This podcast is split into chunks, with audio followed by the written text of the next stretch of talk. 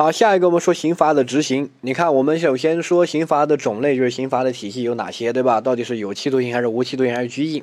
好，确定好了之后呢，我们说这个呃裁量到底是重一点呢还是轻一点？好，比如说确定好了啊，有期徒刑十年，十年呢我们就到执行了。执行过程中你该坐牢就坐牢，但坐牢会遇到一个问题，第一个减刑。减刑，记住是在执行过程中出现的问题，并不是在判决的时候呢量刑的时候轻一点，那个叫刑罚的裁量哈，量刑情节不是这里的减刑。换句话说，既然是在坐牢过程中的一些减刑，那是谁来监管呀？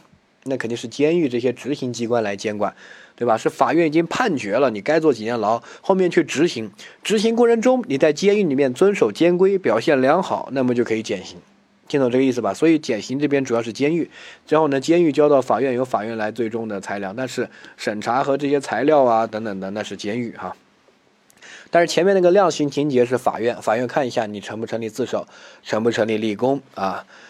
那下一个，我们看到这个减刑，减刑呢，它适用的是管制、拘役有期和无期的犯罪分子在这个执行期间，所以管制也可以减，然后无期也可以减，死刑呢就不能减了，对吧？啊。然后呢，他有这样的一些表现，认真遵守监规，接受改造教育，有悔改表现或者有立功表现的，可以减刑；有下面重大立功的，就应当减刑。哈，这个重大立功，另外一种。下一个，呃，减刑之后呢，他实际执行的刑期不能少于下面的，呃，一般的管制、拘役这些不能少于原刑期的二分之一。然后呢，无期的话不能少于十三年。然后死死刑的话。他不可能减了，因为死刑立即执行。但死缓的话可能有减刑，但它不能比无期还少。他这边规定的是，这个缓死缓两年之后减为无期的，实际坐牢不能少于二十五年；死缓这个减为这个二十五年有期的，实际坐牢不能少于这个二十年。这个是干嘛？这个是被限制减刑的，不要看错看漏哈。这个是被判死缓，同时规定限制减刑的啊。那么不能少于那么多。如果没被规定限制减刑的，呃，我们在讲刑罚部分一开始的时候提那个有个对比表，你可以去看一下实际执行的刑期那边有哈，那边是十五年哈。呃，下一个减刑的程序是执行机关向中级法院提出这个建议书啊，这个监狱啊这些。然后呢，如果是缓刑，哎，不是缓刑不涉及到减的问题啊，是这个管制，管制这边呢。他可能就是社区矫正机构，反正就执行机关哈，呃，就看他表现好不好的这个机关，然后他向中中院以上啊提出这个减刑建议书，然后中院呢组成合议庭来审啊，审了之后就可以给他减刑。下一个，呃，我们看到这个具体的知识点哈，对象这边管制到无期都可以减，死缓那个缓刑两年满了之后减为无期或者减为二十。二十五年有期徒刑，那个不叫这个减刑哈，它就是死缓的这一种执行制度。等他减为无期或者减为二十五年有期徒刑之后，在坐牢期间表现再好的，那才是要申请去减刑，然后呢报到中院以上这些去批，对不对？这么一个程序哈。死缓那个两两年，如果他表现好，什么的减为无期或者减为二十五年有期，那个不许，本来就是死缓的一种执行制度，它不涉及到减刑这么一个程序哈。嗯，下一个。被判缓刑的那个缓刑考验期能不能减呢？也可以减啊，也可以减。具体呢，你可以看一下这个，呃，知识点的总结哈。但这个不太会考。呃，下一个被假释的不得减刑，因为假释已经对他很好了，他就是一种其实比减刑更好，都放出来了哈。后面会说。呃，下一个实质条件这些你可以大概去看一下啊。然后呢，我们看到限度，限度这边就是不能太少，对吧？哈，这个。哎，我们这边都给你总结好了，你可以自己去读一下。刚才我也念过了，不再赘述哈。一般就不能少于二分之一，然后呢，这个无期的话不能少于十三年。如果是死缓的话，被附加了限制减刑的话，呃，不能少于二十五年和二十年。如果没有被附加限制减刑的死缓的话，不能少于十五年，对吧？哈，这些都不含死缓那个两年。呃，下一个，这个刑期的计算啊，这些这个自己去读。我想强调一个点哈，好，管制、拘役、有期这些其实非常简单。比如说我之前被判了有期徒刑十年，然后呢减刑减到八年，相当于减了两年，对吧？我只需要做八年。这八年什么时候计算？那肯定是跟之前十年的起算点一样啊。你不能说我现在表现好减为八年，从现在开始算，那不扯嘛，对吧？我我相当于要做十八年了啊。所以呢，肯定起算点是一样的，这个就不用去记。但是无期徒刑呢？无期徒刑，你这个，比如说我之前是判了个无期，后面减为这个啊有期徒刑这个二十年，对吧？那我这二十年什么时候开始计算？是从减的时候开始，还是当时判无期的时候开始？好，那我们注意一下，它是从裁定减刑之日起计算。所以呢，无期啊，比如说减为二十年，是从。裁定减刑之日起这天开始算，不是从之之前一开始算哈。死缓直接减为有期徒刑的，那么他的有期徒刑是从死缓考验期满开始计算哈。这个大概注意一下，这个不太会考。但下面这个会考，减刑没有次数的限制，它只有限度的限制，没有次数的限制。换句话说，比如说有期徒刑我被判了十年，减刑呢，这个最最少要在里面待一半，就做五年，对不对？哈，但是。这个我没减刑的次数有没有限制？没有，你可以减一百次都没问题，只要你不要超过这个限度，反正你最少在里面待五年。你减几次这个不管的哈，没有次数限制啊。好，下面我们看到题目哈，第第一个减刑只适用于被判处拘役、有期、无期、死缓的，错，管制也可以适用减刑啊，对不对？好，下一个，嗯，这个。呃，死缓不是减刑，你再去读一下法条，法条法条我都给你写了，管制、拘役、有期、无期，死缓那两年满了以后减为无期或者减为有期，那个不是减刑，它是死缓的制度本身的，它不是放在减刑这个法条里面，它是放在死缓那个法条里面，完全不是一个制度。啊，死缓减到二十五年有期或者无期徒刑之后，在坐牢期间表现好了再减刑，那个是这里的减刑。好，所以说减刑适用于死缓是错的，死缓不适用于减刑。你可以看法条啊，法条都说了，管制、拘役、有期、无期，没有把死缓列进去，对吧？好，所以这个题从这两个点都可以判断出它错。下一个说减刑不得超过三次是错的，我说了没有次数限制，你想减一百次都行，只有最低限度的限制哈。下一个被判处无期徒刑犯罪分子减刑之后，实际执行的时间可能超过十五年，那肯定正确啊，可能执行二十几年都有可能，对不对？这个没没问题哈。好，下面我们看到假释哈，假释呢就假装把它放了哈。呃，我们看到它的条件法条，在执行原判刑期二分之一以上，这个是关键啊！你不能，比如说我判了十年，坐了一天牢就把我假释了哈。之前有这样的情况，坐了一年牢就假释了。呃，然后这个要求现在是执行原判刑期的二分之一以上哈。如果无期徒刑的话，他要执行十三年以上啊才可以假释。假释的条件和减刑差不多，都是在执行阶段的问题，所以呢，呃，认真遵守交规啊，这些没有再犯罪的危险，却有悔改表现哈，可以假释。呃，下一个有特殊情况的话，经最高院核准，可以不受上面执行刑期的限制。这个就是我们说的这个可以超越这个执行刑期，对吧？啊，不要在二分之一了。比如说我判了十年，我坐了三年牢也可以出去，这种情况有的，但要经过最高院的核准啊，最高院。呃，下一个，累暴时不假释啊，这个记累暴时不假释，旁边给我写哈。累犯和暴力犯罪被判了十年以上有期徒刑或者无期徒刑的犯罪分子不得假释，累暴时不假释。嗯，下一个，假释呢，其他的点就跟那个，呃，减刑一样的哈，呃，要这个经过一些程序，然后我们注意一下它的期限。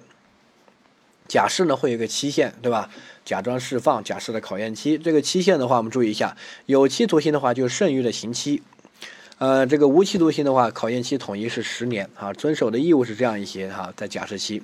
然后假释呢，在社会上活动的，所以是由社区矫正机构来执行哈。如果他没有这些情况，那么假释考验期满之后，认为原判的刑罚已经执行完毕啊。你看他说的是原判刑罚已经执行完毕，那么这个就可以对接到累犯，因为累犯是指刑罚执行完毕以后五年，这边又对接到已经执行完毕，所以从假释期满之日，对吧？就是原判刑罚已经执行完毕，那么从这个时候可以对接到累犯开始起算那个五年，所以这个是接。得上的，但是你再去看一下缓刑那个法条，缓刑是原判刑罚不再执行，然后根本接不上累犯那个，所以呢缓刑不能接到累犯，但是假释可以接到累犯，没问题啊。然后假释考验期内再犯新罪的撤销假释，然后考验期满之后再犯这个新罪的，呃，这个我们说，呃，能不能撤销啊？不能。那就只能按照这个新犯个新罪，单独罚这个新罪哈。考验期之内犯新罪撤销，考验期满之后就不再撤销。然后考验期内发现漏罪呢，也应当撤销。然后新罪和漏罪就按照我们之前说的，新罪呢先减后并，漏罪呢先减后并，先并后减来处理，对不对哈？啊，这个呢再去大家再去熟悉一下就行了。这个非常简单，只要是漏罪都是先并后减。假设没漏，该怎么处理就怎么处理；没漏的话就先数罪并罚呀，对吧？哈，然后呢，毕竟他坐了几年牢，减掉嘛。然后新罪呢就先减后并嘛，对不对？好，掌握。呃，下一个我们来看到支点部分啊。第一个，好适用的条件，假释呢就不是全都适用，减刑全都适用，从管制到这个无期，对不对？基本全了，除了死刑哈。而这个假释呢，是重的才适用，轻的那个管制，我为什么还要假释？你本来就在外面活动，跟假释的后果是一样的呀，对不对？拘役就几个月，你在里面蹲几个月会怎么样？就不用假释了哈。有期和无期要假释哈，呃，所以它适用于比较重的。那下一个。它的要求呢，就是在执行期间的一些情况，对吧？这个没有什么特殊点，你可以自己去看一下。认真接受教育啊，遵守监规啊，哈。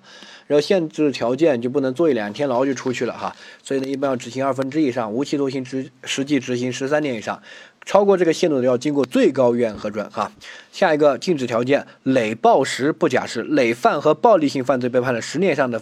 这个有期徒刑或者无期徒刑也属于十年以上嘛，对不对？哈，不假释。那这个暴力性犯罪有很多，他只列举了一些，但不限于这些。杀人、爆炸、抢劫、强奸等暴力性犯罪一定要暴力的哈。那这里的杀人如果是不作为杀人呢，不符合。他说的是暴力，所以它的关键词并不在于前面列举的罪名，而在于后面暴力性两个字哈。掌握暴力性犯罪。呃，下一个这个程序没什么特别的点，跟这个减刑是一样的。然后考验期呢，我们注意一下，假释的考验期，有期徒刑就是剩余的刑期，无期徒刑的话统一是十年。假释的考验是是从假释之日起开始计算，然后考验期内实行社区矫正啊，但是不适用禁止令，叫假不禁。好，假不禁缓无累，对吧？累报时不假释。对吧？这些都是要去记的啊。每个每个这种刑罚，它都有几个词，不多的，抄出来就可能不超过六个词，对吧？这些词记下来就行了啊。嗯，假释不适用禁止令啊，这个管管制和这个呃缓刑，它都可以适用禁止令，但这个假释就不能适用禁止令啊。掌握。呃，下一个我们看到后果，后果呢？假设有个考验期，对吧？有期徒刑，比如说判了十年，我坐了八年牢，假设了，那考验期多久？就是剩余的刑期啊，剩下两年就两年呗，对不对？好，无期徒刑就是十年，然后这个考验期里面，如果第一种情况就是没有发现漏罪，也没有发现新罪，也没有违规行为，就表现挺好的，那这种怎么办呢？考验期满之后，认为原判的刑罚已经执行完毕。好，那我们对比一下缓刑。缓刑这个考验期满之后呢，后果是原判刑罚不再执行。已经执行完毕和不再执行的点就在于，缓刑那边是原判刑罚不再执行，就没有执行过，没有执行过就接不上累犯，对吧？这累犯那边是刑罚执行完毕以后五年。缓刑这边是原判刑罚不再执行，不再执行怎么我怎么能接得上刑罚执行完毕以后五年？我你告诉我这五年怎么算？你再怎么解释也解释不通啊，对不对？所以呢，缓刑之后是不会成立累犯的，但是假释就可以，因为假释这边说的是原判刑罚已经执行完毕，那累犯那边是执行完毕以后五年，刚好能接上，那就从假释期满之日起开始计算这个五年呗，对不对？好，掌握。好，下一个假释假释考验期内如果有违规的行为，撤销假释，收监执行未执行完毕的刑期，之前经过的不不来折抵哈。比如说我判了十年，我坐了七年牢，表现挺好的，给我假释了，那剩余的就是三年，对不对？假释考验期，这三年在第一年没问题，第二年经过的年末的时候啊，我突然犯了个新罪或者漏罪或者严重违规的行为，对吧？那这个时候呢，不好意思，撤销假释，把你抓进去，继续执行。执行是多少呢？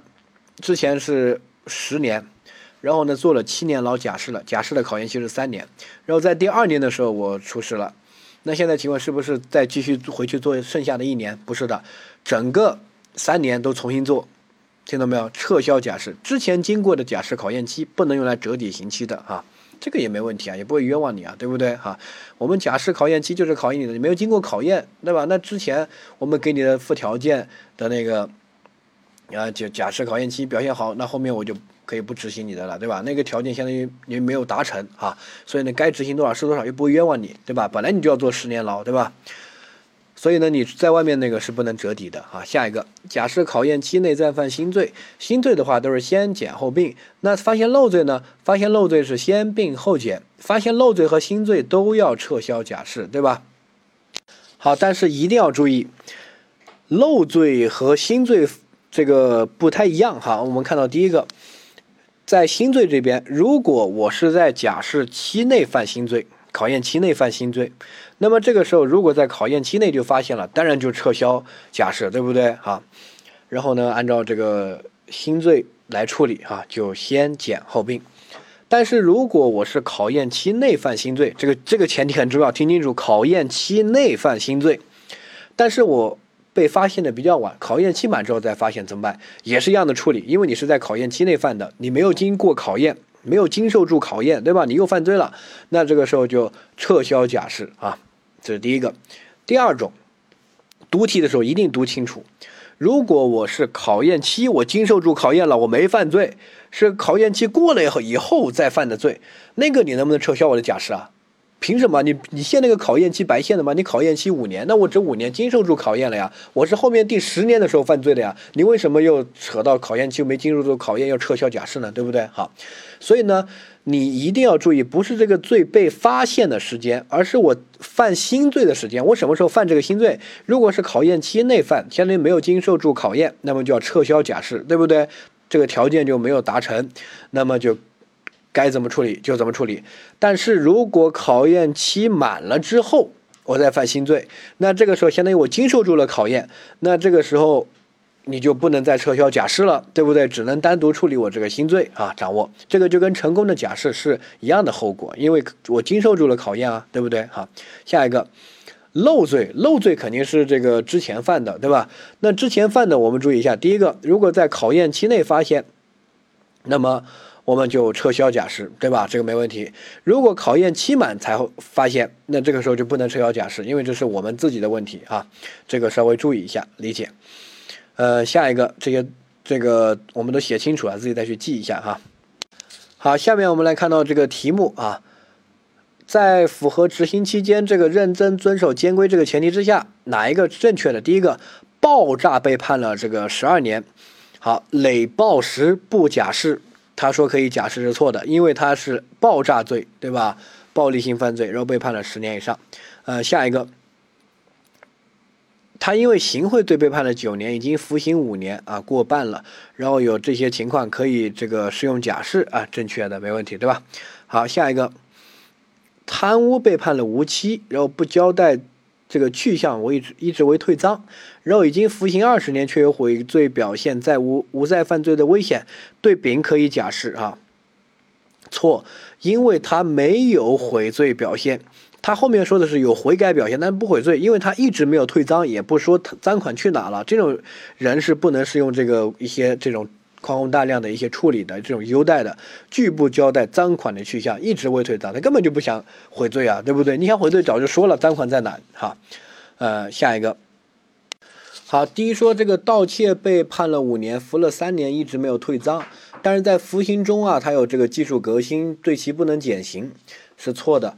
就这个 C D 放在一起啊，就特别难。这个题很多人就做不对。这个题当时是个单选题啊，所以呢，优中选优，觉得 B 应该是这个没问题的呀，对吧？然后呢，呃，五九年五年确有悔改表现，他也没有其他的陷阱，也没有拒不交代，也没有没有退赃这种情况，也没有他说有没有再犯罪的危险，所以给大家适用假设 B 应该是正确的，这个没问题啊。所以呢，优中选优选 B 这个难度还好。但是如果一个一个选项让你单独判断 C 和 D 就很容易错，尤其放在一起就更容易错。一般人认为 C 对了，D 就对，对吧？好，他的理由在哪里呢？你听，是否有悔罪表现呢？你就是这个人是否悔罪，主要是看主观上，对不对？就像那个终止自动放弃犯罪，主要是看主观，这个也是一样哈。C 这个是干嘛？他贪污，贪污了，他肯定贪了一笔钱，这笔钱在哪？去向他一直不说，也一直没有退。那这个时候他说他应该知道这个钱在哪呀，对不对？他凭什么不说呀？啊，然后呢，他一直服刑，我们能不能给他假释？回答不能。我们当时考虑给他判无期，就是不想让他，呃，这个坐个几十年牢出去，拿着这笔赃款去潇洒的，对不对？好，所以这种人不说赃款的去向，没有退赃。我们不能给他适用假释，啊，因为他没有悔罪表现。他题目说有悔罪表现是陷阱，因为他一直没退赃，就是没有悔罪表现。他主要是连说都不说，对吧？好，但是第一选项是什么？他是盗窃，不是上面那种职务犯罪，他盗窃。盗窃谁去偷东西啊？肯定是穷嘛，家里面对吧？没钱，我很有钱，我去偷干嘛？自己买就行了哈。所以第一个，第二个呢？他是在监狱里面服刑，他盗窃以后在监狱服刑，监狱服刑有工资吗？工资还得了他偷的那些东西吗？肯定投不了，投还不了啊，对不对？所以你怎么可能期待这种盗窃的小偷去退赃呢？他根本不可能退赃啊，对吧？这我就是因为穷才去偷东西啊，偷的东西都被我吃住拿来给我父母看病了，看病之后被抓了，我在服刑，监狱又不发工资，我怎么可能退赃？所以这种人他不退赃就。这个不认为没有悔改表现就是一种错误的，对吧？他是否有悔改表现，主要还是看监狱里面他有其他的有没有遵守交规啊，对吧？有没有悔罪啊，对不对？有没有忏悔啊？有没有认错呀？这些并不是看他有没有退赃，但是区别于 C 项，他连赃款去哪里都不说，这个就是明显的没有悔罪的表现啊，这个就主观上的。而 D 那个盗窃的没有退赃，他可能客观上真的没钱，没办法，对吧？但这个 C 是主观上不想悔罪。不想说，所以我们不能把它提前放了，不能适用假释。你想这种人提前放了，不就去找这个赃款嘛，对不对？拿着去潇洒去了哈。掌握，呃，这个题呢稍微有点难度哈，去看一下。呃，下面最后一块我们再讲一下这个追诉时效。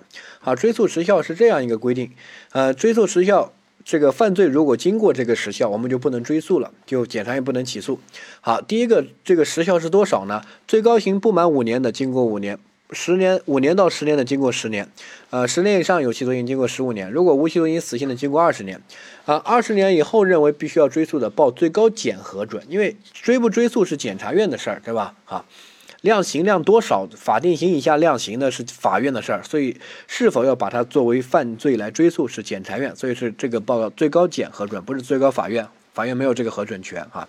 下一个。这个呢，大家要去记一下，这个好记吧？每隔五是一个单位嘛，五十、十五，对吧？二十哈。然后呢，不满五年是五，五到十年是十，十年以上是十五，无期死刑是二十啊。自己可以画个什么时间轴啊，把它标一下。嗯，下一个，后面的是两个更爱考的点哈，就是说，如果他已经立案侦查或者法院受理之后，他逃避了，那这个时候我不不受追诉时效的限制，永久追诉你。所以追诉时效一定是没有被立案，没有被立案就这个没有被发现。那这个时候如果你熬过这个时间，我们就不能追诉你了，除非报到这个最高检核准，对不对？这个二十年这些哈。好，那我举两个例子，比如说我杀了个人，然后呢他的尸体我埋着，一直都没有被发现，经过了二十几年，那这个时候追诉时效过了吧？对吧？那这个时候如果认为必须要追诉的，要报到最高检核准，这第一种情况。第二种情况，我杀了个人，然后这个。有人报案了，公安机关在调查，啊，查到了犯罪嫌疑人是我，然后我就跑，我一直躲躲了二十几年。那现在请问时效过了吗？没过，已经立案的不受追诉时效的限制。你这个多多少年都是一样的，永远要追诉你啊！掌握。嗯，下一个，这个被害人被害人在追诉期限内提出控告，然后呢，法院、检察院、公安机关应当立案不立案的，这个不受追诉时效的限制，因为他已经控告了，对吧？也是一样的道理哈。下一个，追诉时效的计算，呃。是从犯罪之日起计算。如果他的行为是个持续的过程，我们说的那种连持续犯、继续犯那些，对不对？哈，他的是一个持续的过程。比如说非法拘禁，我把这个张三关了，关了四年，那这个从我关他的时候开始计算，因为我关他就犯罪既遂了嘛，侵犯自由，对不对？还是从四年满了之后再开始计算呢？那我们注意一下，从四年。满了之后再开始计算，犯换句话说，这里叫犯罪行为终了之日，犯罪行为结束之日起计算，对吧？好，下一个，在追诉期限内，如果又犯罪的，前罪的追诉时效重新计算。比如说，我前面犯一个罪，然后他不满五年，然后呢，我在第四年的时候我又犯了一个罪，那前面熬的那四年就白熬了，重新计算五年啊。嗯，这个掌握知识点就是这些啊，那我就法条部分说完，知识点就说完了，不再赘述啊。好，下面我们来看一下这个题目啊。甲劫持航空器，即便经过了三十年，也有可能被追诉。对啊，有可能啊，因为经过二十年后，经过最高检核准，它可以追诉的呀，对不对？所以有这种可能性啊啊。好，第二个，丙于两千年故意伤害轻伤，故意伤害致人轻伤，只需要最高刑事三年，啊，这个不用去记它，考的话他一般会告诉你哈，呃，有个印象嘛，这种比较轻，重伤和死亡才比较重，故意伤害致人轻伤是罚的很轻的，呃，下一个，他知道零八年才报案，那三年五年时效就过了呀，对不对？那就到。两千零五年，他已经过了追诉时效，那后面再报案这些我们是不能追诉了，因为时效过了，对吧？好，这第一点。嗯，第二点，我们注意，如果哈假设他这个两千零二年就报案了，那这个时候已经立案了，公安机关对他的追诉时效还需要用吗？不需要了，已经完全不受追诉时效的限制了，因为他已经立案了，对不对？好，掌握。现在是追诉时效过了，那你再来立案再来干嘛？那个就没办法了哈。就不能影响别人，别人的时效都过了。好，下一个，呃，我们通过这个下一个题来掌握一下这个点哈。这个是一个法理。第一个，王某和丁共同实施合同诈骗罪，就是两个人共同犯罪。然后呢，合同诈骗罪追诉时效届满前，王某单独实施抢夺罪。好，那么对王某在追诉时效内又犯新罪，那么之前那个合同诈骗罪的追诉时效就要从这个新罪重新计算。重新计算的意思就是之前就不作数啊，这是第一点。第二点，那对丁呢？丁又没抢夺，对吧？你王某抢夺关我屁事，我又没参与，所以呢，对丁应该这个是不受影响的哈。他说对丁也要从这个之日起计算，就是错误的哈，理解。呃，这个追诉时效考的也很少不多啊，所以大概看一下就行了。那刑罚部分我们就说完了。刑罚部分呢，第一个死刑那边适用的范围在第一个块是比较爱考的。啊，第二块呢，就是整个裁量部分，自首、累犯，然后还有这个，呃，缓刑是比较爱考的。然后呢，这个执行这一块呢，假释是比较爱考的，它一般和累犯呀，还有禁止令啊这些结合在一起出题，所以要去记一下啊。然后整个这一块学完了。不要着急学其他的，或者不要干嘛，一定要抄一下关键词笔记，不然你学了真的是不记得的。这块忘的是最快的，分则罪名你还知道，听点这个呃例子还知道，这个就完全没例子，就是纯背的。所以这种东西就大家接触起来比较有困难。我告诉你，后面你复习的其他科目很多都是这种，就梳理清楚这个构成要件啊、步骤啊、程序啊，去去拿着背啊。什么诉讼法很多都是这种。好玩的就是什么实体法还要好玩一点，什么刑法、民法、行政法，大部分其实也是程序。商法那边呢，可能有点实体的关系，还有好玩。但是到了卷一啊，这些诉讼法很多都是程序，程序就是记要点，梳理清楚，不要记错，然后有陷阱，对吧？不要记混。所以这种就是考察的特点。那么正好就趁着这个刑罚这个部分，它内容不是很多，然后每年也必考，然后考察的规律也很明确，就是一些重点。那么大家去记一下。然后后面整块呢，你可以按照体系来梳理，就不要乱。首先呢，刑罚的种类就是有哪几种刑罚？由轻到重，管制、拘役、有期、无期、死刑。死刑包括死缓和死刑立即执行，对吧？这是主刑。附加刑呢，罚金。这个没收财产、剥夺政治权利，对吧？这些哈，然后呢，这个刑罚有这些，然后刑罚的裁量就是量刑，轻还是重？哪些是轻一点，哪些重一点？比如累犯要重一点，哪些轻一点？自首立功，对吧？啊，还有执行的方式，比如缓刑啊这些哈，掌握。然后下一个就是到了执行的问题，就减刑和假释就两个点。然后减刑有什么点，假释有什么点，然后分开再写一下，整个体系要有，然后每个部分的要点要写清楚。什么假释那边写假，写假不进；缓刑那边写缓无累，对不对？累犯的那个后果写已经成立累犯了，那他就。已经有再犯罪的危险了，就不能再假释了，不能再缓刑了，这些对不对？好，把它写清楚，一定一定要写笔记，写完笔记多读一下，然后把这块的真题做完，那你这块就可以好好的突破。然后平时定期的复习一下，考前拿来背一下，再把题刷一遍就没问题哈。掌握，呃，刑法这个部分。嗯，大家第一个不要忽视，第二个也不要太重视。平时还是多复习总则和分则，这个呢考前再去记一下，刷一下题就行。但是现在学完之后不要偷懒，一定要把笔记做了，关键词抄了，后面复习这些笔记结合题目就没问题哈。呃，然后这个我们题课后配的题，还有卷子上的那些题记得做，做错的题呢也记得自自己在错题本多刷一下，然后整理一下笔记。有些太细的东西啊，就通过题来复习，那些东西不难，就看一下记一下就行了啊。然后呢，这个做题、笔记、背一定要加强，才能把刑罚这部分突破啊。